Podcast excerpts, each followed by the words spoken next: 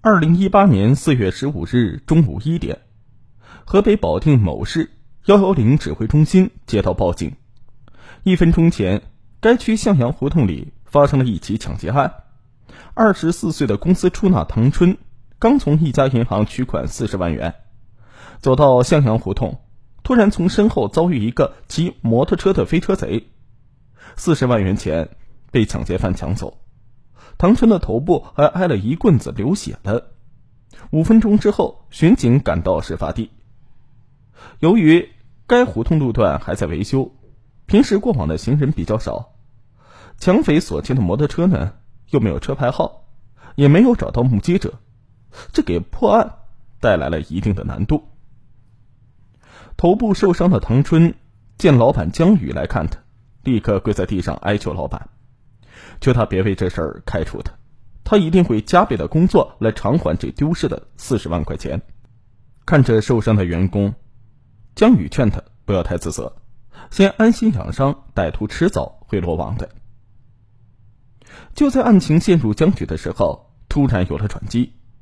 谁也没有想到唐春是在撒谎，这一切都是他精心策划好的，而让真相大白的人，竟然是唐春的女朋友。丁娜，今年二十四岁的唐春，四年前和青梅竹马的恋人丁娜一起到本地打工。为了节省房租，他们租住在偏僻的地段。唐春买了一辆二手自行车，每天载着女友早出晚归。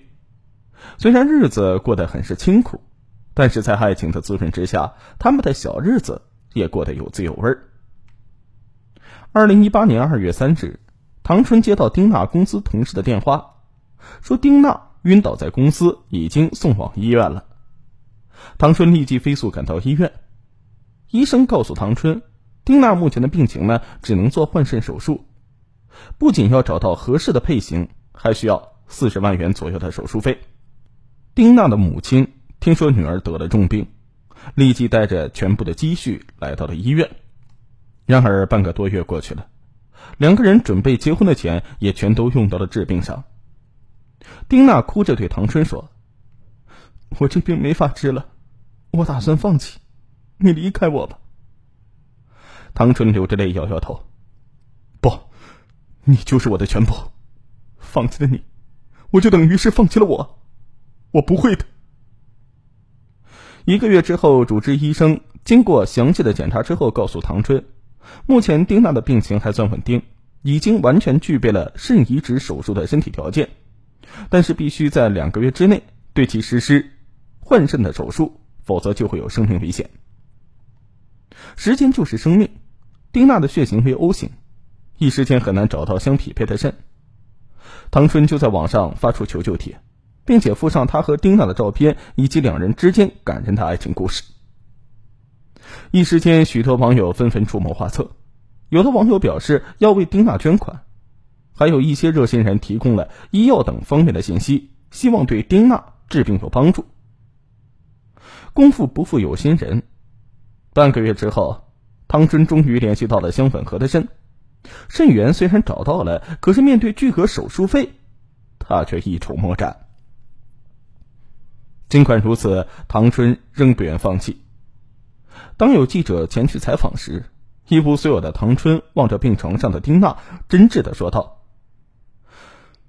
不管将来如何，我一定会让她活下去。”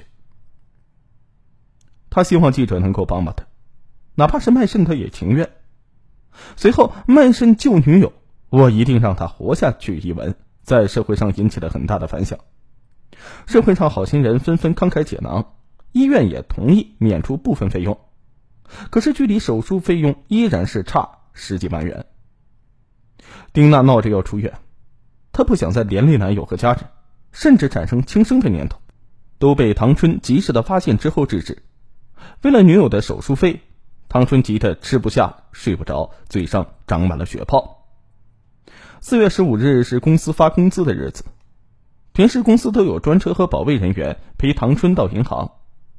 而这天，因为公司的车去北京出差，而保卫人员有一人请了病假。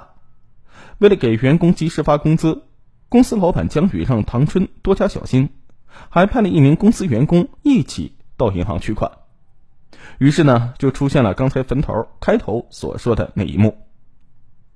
四月一十八日，唐春兴奋的告诉丁娜，自己买彩票中了四十万元。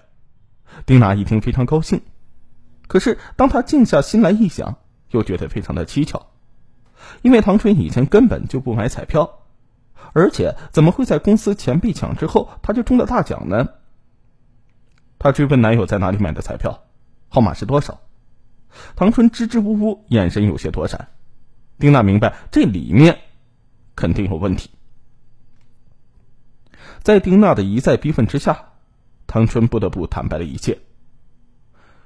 小娜，我这样做是被逼无奈的，我实在不忍心看着你因为没钱而离我而去。再说，老板也不缺这点钱，大不了将来我们再挣钱还给他。我一辈子没有做过亏心事，你以为我好受吗？为了你，别说是欺骗，就是去死我都心甘情愿。救命要紧，咱先治病好吗？这是犯罪啊！如果用这种卑劣的手段为我筹集手术费，我的良心一辈子都会受到谴责。我绝对不会用欺骗来的钱，否则就算死也不会接受手术的。你快去自首，然后还钱。争执了半天，唐春生气的离开了。之后几天，唐春放心不下丁娜，他来看丁娜。可是丁娜对他不理不睬，眼看着就要做手术了，丁娜坚持不做手术。唐春只得到公司找老板江宇说明真相，并把四十万元的现金归还给了江宇。江宇听说他是因为救女朋友才出此下策时，决定把钱借给他，先去救女友的命。对于老板的谅解，唐春很愧疚，他没想到老板会如此慷慨大度，感动得热泪盈眶。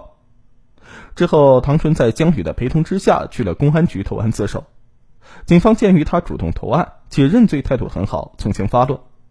他因诈骗罪被警方处以刑事拘留三个月。唐春被拘留之后，江宇立即开了一张二十万元的支票，派人送到医院，可是却遭到了拒绝，因为丁娜知道了事情的原委，说什么也不肯收。江宇很纳闷呢。哪有送上门来的救命钱被拒之门外的？于是他亲自来到了医院。